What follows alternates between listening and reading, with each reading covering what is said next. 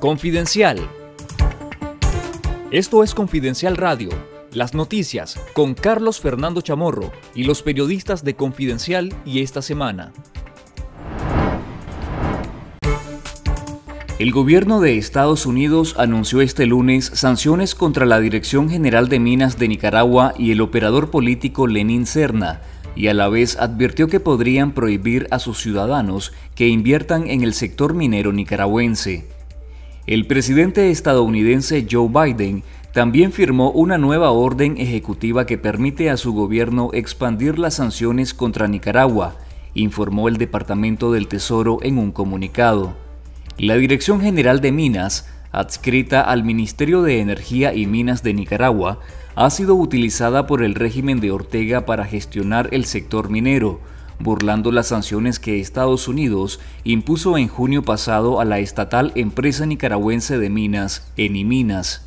El Tesoro estadounidense acusa a las autoridades nicaragüenses de utilizar las ganancias de la producción y venta de oro para oprimir al pueblo nicaragüense e incluso apoyar la invasión de Ucrania lanzada por Rusia. Por su parte, Lenin Serna es considerado un confidente cercano de Ortega involucrado en numerosos casos de asesinatos y de torturas cuando fue jefe de seguridad del Estado en la década de 1980. La Casa Blanca justificó las nuevas medidas como herramientas para hacer que el régimen de Ortega y Murillo rinda cuentas por su escalada de violaciones a los derechos humanos, el desmantelamiento de la democracia, los ataques a la sociedad civil y el aumento de la cooperación en materia de seguridad con Rusia, Lea los detalles en confidencial.digital.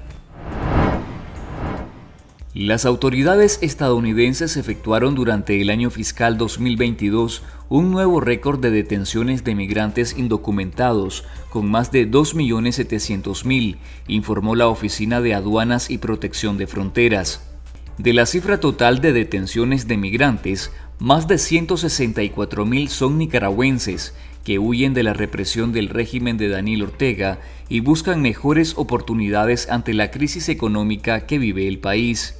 Los regímenes fallidos de Venezuela, Cuba y Nicaragua siguieron empujando una nueva ola de inmigración en todo el hemisferio, sostuvo el director de la Oficina de Aduanas y Protección de Fronteras, Chris Magnus.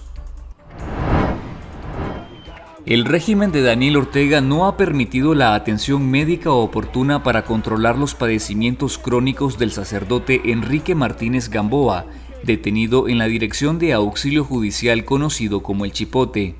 Durante 11 días, el religioso ha permanecido incomunicado de su familia y su defensor privado, que el juez aún no admite pese a que sus familiares realizaron la petición, confirmó el defensor de derechos humanos Pablo Cuevas. El sacerdote de 64 años es diabético, hipertenso y tiene afectaciones en un riñón, por lo que debe tomar medicinas diariamente y estar bajo constantes chequeos. Su familia y la defensa privada han demandado que sea revisado por un doctor y que reciba la atención médica adecuada. La dictadura de Daniel Ortega utiliza los delitos de conspiración para cometer menoscabo a la integridad nacional y la propagación de noticias falsas para fabricar casos contra los presos políticos en Nicaragua, a cargo de un sistema judicial instrumentalizado que abogados y defensores de derechos humanos califican como un brazo represor del aparato político orteguista. En contubernio con el Poder Judicial, el régimen ha condenado a 45 presos políticos por conspiración, con condenas de 7 a 13 años de cárcel, entre ellos los siete aspirantes presidenciales capturados en la escalada represiva de 2021. Además, 14 de esos 45 presos políticos también han sido juzgados y condenados por supuesta propagación de noticias falsas, sin pruebas claras que comprobaran la responsabilidad penal, según abogados defensores.